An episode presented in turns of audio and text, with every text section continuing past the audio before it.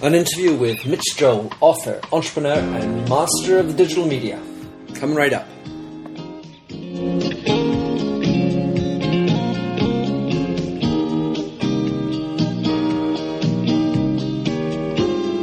Hello, bonjour, and welcome to the Minter Dialogue radio show. I am Minter Dial, the host of this downloadable radio show, also known as a podcast.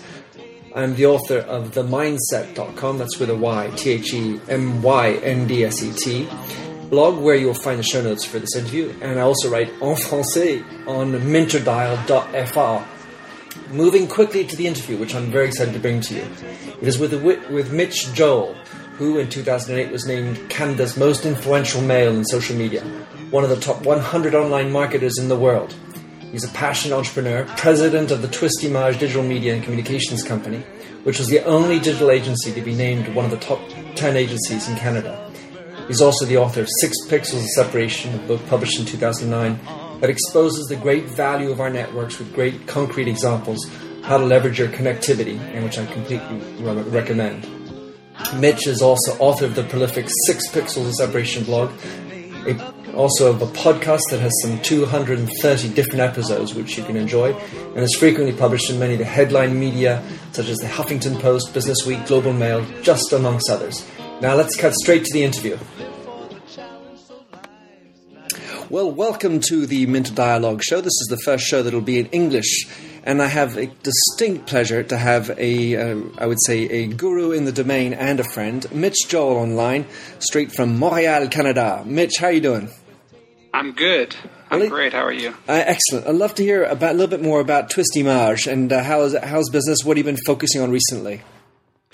Business has been great. You know, we the company started in 2000, and I joined um, my two business partners. We're now, we're now four business partners around 2002, and I think at that point it was one of those agencies where you know we had one employee and a couple little projects, and this whole thing was you know let's try and see uh, how far we can push this whole marketing thing and. I think we quickly sort of defined that we wanted to really focus on the digital space, and for us, that's obviously you know web and mobile and stuff like that. And you know we've had a really good trajectory. We brought in a CEO, uh, Mark Goodman, who is the founder in Canada of FCB Direct, which is one of the largest uh, direct marketing agencies. Now it's part of Draft FCB when they've gone through all that that sort of stuff.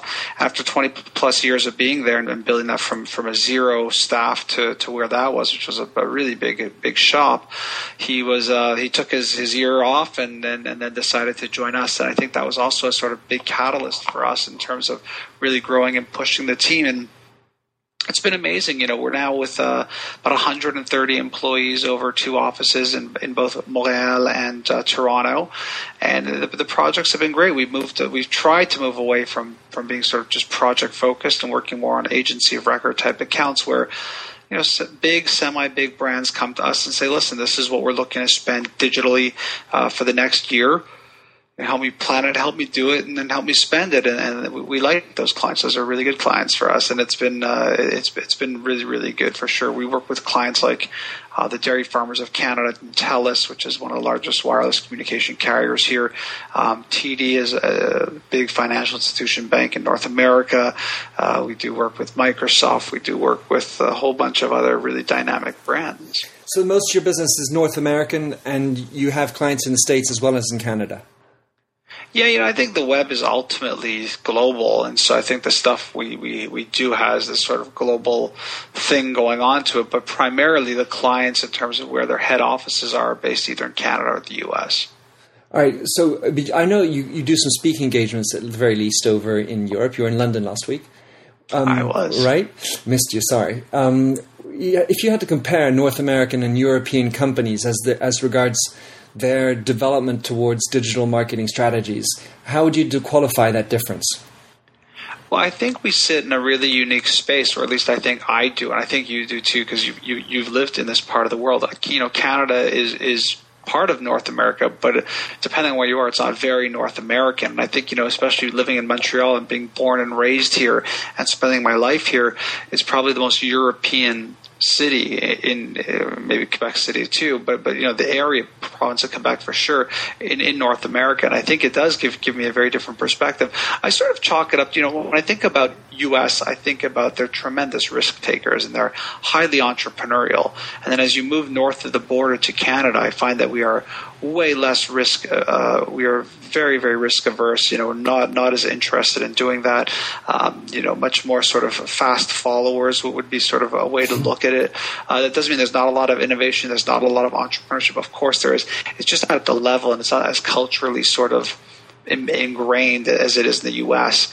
My experience with Europe has been really, you know, even more dramatic in terms of how Canada looks to the U.S., which is very traditional. Um, you know, hierarchical, very set in, in their ways. Uh, I don't want to say old because it's, it's not, you know, although it's the old world, I don't think, I don't think people's mindset there is old, but very traditional. And I just, I think that that's, a, it's a big challenge. I, you know, I spend a lot, we have family in France and so we were there quite often. I'm, I'm in the UK. I've been in Germany and, and Norway, places like that.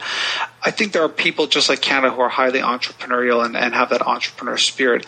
I just think that the culturally, both in Canada and Europe, it's a very hard thing to pull off. It's just, it's not a culture that truly embraces entrepreneurship. I tend to, I tend to agree with you, and I think financially the financial structure doesn't allow for it so easily.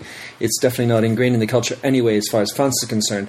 But then, if you, if I, you know, I'm t- i talk to a bunch of uh, heads of companies here, and I typically Con, I would I would say um, agree that there's at least a, uh, a back a backlag there with regard to digital strategy.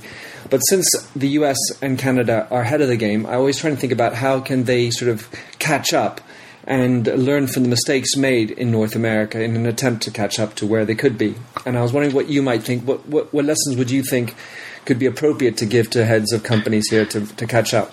It's like the iPad syndrome. I, I, I, have a friend who works for WPP, and they're involved in, in, the branded content division of that. And he jokingly says, you know, if you look at the worst U.S. airline uh, in terms of just you know what they have on board and stuff, whether you know you're looking at you know United or, or, or American, whatever. There's just you know, and it's crazy. You fly in Canada, you fly in Air Canada, you've got you know monitors in the seat, you've got power outlets in every seat. Not just talking about business class, clean, modern planes. And he goes, maybe these these these sort of less than airlines have it right because now what they can do is just give everybody a six hundred dollar iPad for the flight, and off they go. And so I think that's actually the best visualization you can say of, of, of, Europe versus the U.S., which is if you wanted to catch up, now's a great time, right? Because suddenly the technology is very, very free and the access to information is a lot easier. You don't have to worry so much about the infrastructure that's either been built or hasn't worked. The challenge with that is, is I think it fundamentally comes down to a cultural decision, and I just I, I believe it has to be ingrained in people. And because of the way cultures have developed traditionally in Europe, I think it's a long, hard task. Meaning, it's amazing to have these tools and this access and this activity right there at your fingertips. But ultimately, if you don't culturally believe in your heart of hearts that we're going to be a entrepreneurship driven first economy, uh, that that's where it, it, will all begin and you know begin to live and die. And I see this even in, in our own day to day work, which is dealing with brands and helping them understand whether it's just a social media component of it or why they should be focusing more on the digital it's a huge challenge that there's just it's it's culturally not ingrained in them. It's you know as my my friend Avinash Kaushik says, who's the analytics evangelist at Google, it's not in their blood. They just don't believe in their heart of hearts that this is that big and it's it scares it scares me. I have to say, ultimately, it scares me. I read books like you know Wikinomics and Macrowikinomics by Don Tapscott, or Here Comes Everybody by Clay Shirky, or Convergence Culture by Henry Jenkins, and it's what seems so obvious to me. You know, books written four or five years ago about these huge shifts, and we're not just talking about how people consume. We're talking about literally the physical infrastructure of of our worlds, and and companies really have this attitude of well maybe it's just a fad or, or, or, or we still are doing great business here, there, or everywhere. And of course they are. And it doesn't mean you should stop doing what you're doing. It means that there's a new way to think. And so I think, in a, in a long winded way, the answer to your question is it has to be a cultural imperative from within that, that the people within the society and communities make a decision that says, you know, if we keep going about things the way we're going about them, the world's going to pass us by. All right, so I understand what you're saying. If you were saying that there's a sort of a lack of an entrepreneurial spirit within, as the culture is concerned. How, are, there, are there any other ways that you could define what's needed?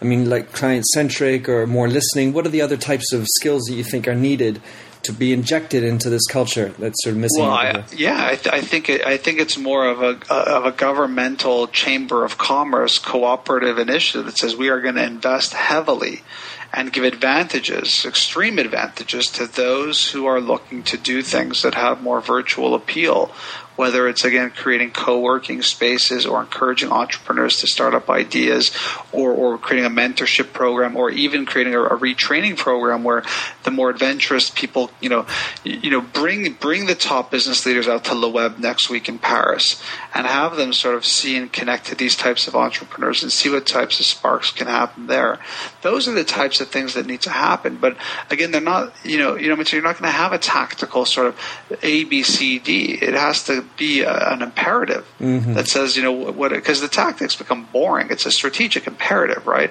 It's like, why? Why should we do this? Like, you know, I've been okay running my factory and sending trucks out on the road for, for, for two centuries. Why, why care now? I, you know, like you said, I was in London the other week and I went over to the toy store and, you know, I look on the sign and the toy store's been in business 250 years. You don't really see that here in North America. You know what I mean? And then you, you think to yourself, like, wow, I, I work with businesses that have a hard time culturally changing after 15 or 20 years of being successful in business. 250, good luck to you. Welcome to Minter's world. Um, so, if you, uh, I would, you know, I, I talk to these uh, these folks, and of course, sometimes I, it's it's a long conversation. Should we cut it that way? I'm a little bit of an evangelist. Um, we try to benchmark what is the right type of investment for certain industries. What, how do you uh, frame that conversation about where where should you be in terms of digital investments? So uh, one of one of the areas that, that I found the most interesting is avoiding the sort of general percentage and avoiding the ROI discussion. And I've I've lifted, stolen, grabbed the thought from Richard Binhammer, who is one of the sort of initial communications people at Dell, who really helped them forge their turnaround in terms of what they've done. And what what he told me in a conversation is that he prefers looking at business objectives and how to use the digital channels to beat the traditional way of using those objectives. And I find that that's actually been the best technique strategy to work with, which is you, know, you sit down with a company and you go, what are your business objectives this year? The big ones, the small ones, and then the questions become, what do I have in my toolbox in these digital channels, the web, mobile, etc., that can help you get there? Will some of them help you get there faster, cheaper? Will some of them help you get there in a way in which, when we go back to this next year, there'll be infrastructure, there'll be a semblance of a community or audience? I've found personally that in the past two to four years that taking that type of perspective has made the, the businesses understand the value proposition all that much better versus saying, you know, listen, you should be, you know, you're 12% digital, you need to be at 15. I don't know that that's going to work. The challenge that we have with, with all of this stuff, whether you're looking at ROI, whether you're looking at business objectives, or whether you're looking at overall percentages of what the spend is, is the talent pool. And so you might have a very excitable company in, in France that's totally excited to do this, and they push forward with a multi million dollar initiative, and yet you're going to struggle to find the people to actually do the execution on that. And so we're placed in a very interesting is a fun word to use uh, dichotomy here which is that when you have a brand pushing, you know, we had this in Canada where Procter and Gamble decided to use Canada as a test market. They said they would be shifting their numbers up to 25% digital. And I laughed because one is they wouldn't be enough inventory for them to buy. They could buy every single piece of inventory for that. And then two, how are you even going to staff it to get this work done? It's not like there's, you know, thousands of professional digital marketing people who are out of work and looking for jobs. This is a very tough competitive market with a, a non heavily experienced group of people delivering products. And so, you know, we're faced with a, with a very, very big moment right now, and I, I, I, sort of sum it up by calling it media purgatory. You know, you're not in heaven, you're not in hell, you're sort of stuck in the middle here. And I don't know which way it's going to swing, but we need we need education at so many different levels and skill set improvements at so many different levels that we're never going to get to the point where we could even deliver when those numbers move. Yeah. So if you if you say Mitch that um, you throw all your money into it. It's not really about a, a, specific amount. It's about having the right objectives. You have to have the right talent pool, and then you also have to have the right culture on top of that to make it worthwhile. Yeah, and it, you know, so if you think about that, and then you say, so Mitch, like, what's the difference between you know Europe and North. It's like, I mean, you know, the challenges wind up being the same. It's essentially, you know, how are you going to culturally shift the organization to have a digital first mentality? How are you going to hire, train, and staff for that? And then how are you going to also spend the time on the education side, both internally and externally, working with clients and, and, and staff to really push the needle forward? those are really big things. I mean, pe- people talk about the transition of traditional media, whether it's a newspaper or magazine, to the digital world. And what they feel fail to ultimately understand is it's it's not a different business; it's a completely other business. Hmm. It's not like you're saying to someone, "Well," it's like saying to someone, "Well, you sell socks, and we want you to sell cars because you know you sell." It doesn't really work like that, you know. And I think that when you're when you're going from a physical world to a digital world, and whether it's happening on on your products on the front end, like it's happened to the music industry or books or movies, or it's happening on the back end, where we're talking about your customer relationship management software, your ERP, whatever. It's happening within industry. You know, B two B even it's B two C. It's not. It's not really. No one's really exempt from this, and so it becomes a very, very complex thought for, for, for brands because what we're actually saying to do is, you know, uh, the name of my next book is Control Alt Delete, Uh-oh. and it literally is. It's it's about reboot. Like it's not going to be good enough to just zig or zag or add this or do this. It's going to require the senior executives in an organization to sit down, senior senior people in the country, in a nation, in a province, in a state, to sit down and say we need to change. You know, the only thing that's going to save Detroit, the only thing that's going to save New Orleans at this point is, is not the levees and it's not the car business. It's going to be the heads of those places from government and education and business to sit down and say, what do we bring into this environment here that we can help these people better manage in a world that's becoming increasingly more digital? Do you believe in a protocol or a charter uh, with regard to digital marketing policy for the employees? I don't believe in, in a charter. Wow, it's a good word, charter, mentor. I'm proud. Uh, you know, I, th- I, think a lot of people talk about policies. I, I like talking about guidelines. I think social is social because it's social, and it, it's very hard to tell a person be this when you're at work, but when you leave work, make sure you're like that, and do that all in one place called Facebook, where most of your friends are, are, are you know posting pictures of you drunk on the weekend the, the, challenge with that is we live in a world of, of, tremendous transparency. We live in a world where many of us have resigned our privacy to be more engaged and connected in this hyper connected world.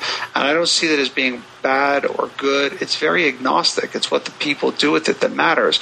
And so again, it comes back to my push towards education and also creating a semblance of guidelines.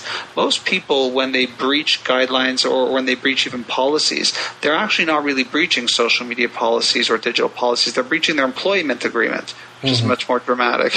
Indeed. um, and, and, people don't think about that, right? Most most most baseline employee agreements talk about confidentiality, what we do and we do not discuss outside of the the work environment. And those are, are, are, sort of the things where we're, you know, I find that uh, that we're really reminding people of here. We have social media guidelines that you know talk about being a good online citizen, being responsive, making sure people within the organization, outside of the organization, understand if there's a complaint or understand if there's a, a testimonial of happiness. But but beyond that, what we're really telling people is please mind your, your, your employment agreement and please respect a couple of things. You know, we don't talk about client work publicly, whatever, you know, whatever those rules might be. Well, we just had a case uh, last week in Paris where a, a couple of uh, employees were found guilty uh, or were justly fired for speaking on their Facebook wall about their own boss in coming up after the uh, no, the Connecticut uh, woman who was fired, and the NRLB is now onto that case. So it's a pretty hot topic. So um, I just yeah, and like like what are the rules? Like we all read this and we're like, why are you such an idiot? I, have heard this story in the U.S. where there was a bank and the person um, took a picture of the safe and then put it on Facebook like this is where I work like you know trying to say like how how cool is this? Yeah it's very cool. You're an idiot. Uh, you know really. And, and, so I think it's instances like that where it's more better judgment than a, technological imperative. Yeah common sense still reigns. Um, so well, I know I've listened to a lot of your um, your podcasts with Joe and about um, digital media, social media for is it fair to say that you consider um, Twistimage a digital media agency that is an umbrella for social media? Well, you know, I think that we're moving towards a world where where a lot of content and context in the digital channel has to be social. It has to be shareable, linkable, collaborative, whatever it might be. And so, I, you know, it's not surprising that, that a lot of the work we do has social components to it. You know, the bulk of our, our work is still we're doing big builds, we're helping clients build big sites, big strategies, and a lot of them have social things. That, you know, for me, social does it. It falls as part of what we're trying to do to help people connect to brands. Ultimately, my my goal at the end of the day, whatever channel I'm using, is to is to help people connect to a brand. And, and connection can be something as simple as I just buy from you and I forget about you, to I want to really hear from you and, and be connected to you in a much more intimate or, or, or private way. So you have clients that are coming to you and say, well, you know, I've got I've got my other agencies taking care of my television advertising, and you can take care of the rest, and and that stays. How how do you work with that? We work great with that. You know, we spend a lot of our days actually working with the other agencies, not directly with the clients, because you're right. Clients have multiple agencies for general advertising, for branding, for PR, whatever it might be. We handle the digital side, so we're one cog in a very, very big wheel where we're helping the client better understand what it is. The big shift we're seeing here is obviously from the general running of the top line communications, a lot more of the responsibility has been falling into our laps primarily because people's first brand interactions is, is happening more and more you know online got it all right, so I have a couple last questions for you, Mitch. Um, the first one, it's a you know my, one of my little sayings is uh, branding gets personal, so I always like to have a little a personal touch. Uh, and who would be for you uh, Mitch Joel, your personal mentors or inspiration uh, that you've had in your life? It's a it's it's a great question. There are some obvious ones. There are people like the writings of Seth Godin and Tom Peters who have really inspired me to think critically about business and appreciate that when I'm blogging, it doesn't have to be so academic that you can actually let loose and bring a lot of emotion into it. And I think that really, you know, when I think about that, there those two guys have definitely created for me this sort of freedom to let go and do things. Um, you know, when it when it comes to thinking differently, I'm very intrigued by people like Malcolm Gladwell and Dan Ariely and um, the Freakonomic guys in terms of you know Dr. Robert Cialdini for influence. So there's there's a couple of sort of key sort of not marketing thinkers that get me thinking, but the bulk load of it really comes from my peers. And my peers are people like you and Joseph Jaffe and Chris Brogan and Julien Smith and Hugh McGuire and Amber Naslund and Avinash Kaushik, and I can go on and on, or you can just read my blog roll. I do. Uh, to, to, or people who I'm linking to, you know, Sally Hogshead and Jeffrey Gitomer, and like literally I can go on and on. I, I take so much uh, value from reading, listening, following, and then obviously connecting um, in our protein forms to a lot of these people that that, that and it's more what I've learned actually in, in this sort of fragmentation of media and blogging and podcasting is that the really good stuff isn't sort of relegated to the one or two top business booksellers anymore. It's more about being inspired by a couple little things here, a couple little things there, and how they all pull together for me. Thanks for that, Mitch. Um, so, Six Pixels of Separation was a great success. Certainly, I loved it, and I talked about it a lot amongst my uh, my group over here. You've got Control Alt Delete coming out. When's that coming out? Oh, I don't know. I still have to get on a plane to New York and work with my agent on getting the proposal in front of my publisher. I suspect my publisher will be interested in that. If they're not, then we'll be pushing on to uh, finding another suitable publisher for it. But I'm, I'm confident we'll, we'll, be working with the same publisher because I had a great time with them. You know, once once that happens, we'll we'll probably be looking about you know seven to eight months after after that deal gets sort of done. So I'm a ways off, but it but it, you know again it's. Uh, it's a balancing act, as everyone knows, between personal life and and work. And you know, work for me has been great. We, like I said, we've had tremendous growth. We've had a 60, 50 to sixty percent growth year on year every year, and that includes through the recession. So someone someone recently talked about it's like a three hundred and seventy percent growth over the past couple of years, and it, it has been that that big the blogging, you know, the, the sort of journaling and, and writing and journalism part of it. So uh, it's it's busy, but I'm actually excited. You know, it's coming to the point with me where I, you know, writing for me is very visceral. It's very raw, and it's very much my art and it's my passion. And I can feel the book sort of brimming to the top. So it's, it, for me, it's just a matter of months before it explodes. Love it. It's very therapeutic for me. So uh, unless you're going to get in a plane and come to Paris, which of course I hope we do, how else can we find you if I, I want uh, my listeners to get in touch with you? Or read The, about the you? yeah, the easiest place is www.twistimage.com forward slash blog. Uh, you can just search Google for Mitch Joel and find me everywhere. That's for sure. Your Twitter handle is? Mitch Joel. I'm That's Mitch Joel everywhere. very consistent. A man who, I, for me, who uh, I, I model after in terms of uh, managing his own image, and uh, I certainly love hanging out with you, Mitch, reading about you. Appreciate your time giving me this, and uh, look forward to continuing on with you. I'm ready when you are. Hey, Mitch, have a great one. Thanks a lot. Okay, Thank you. take care.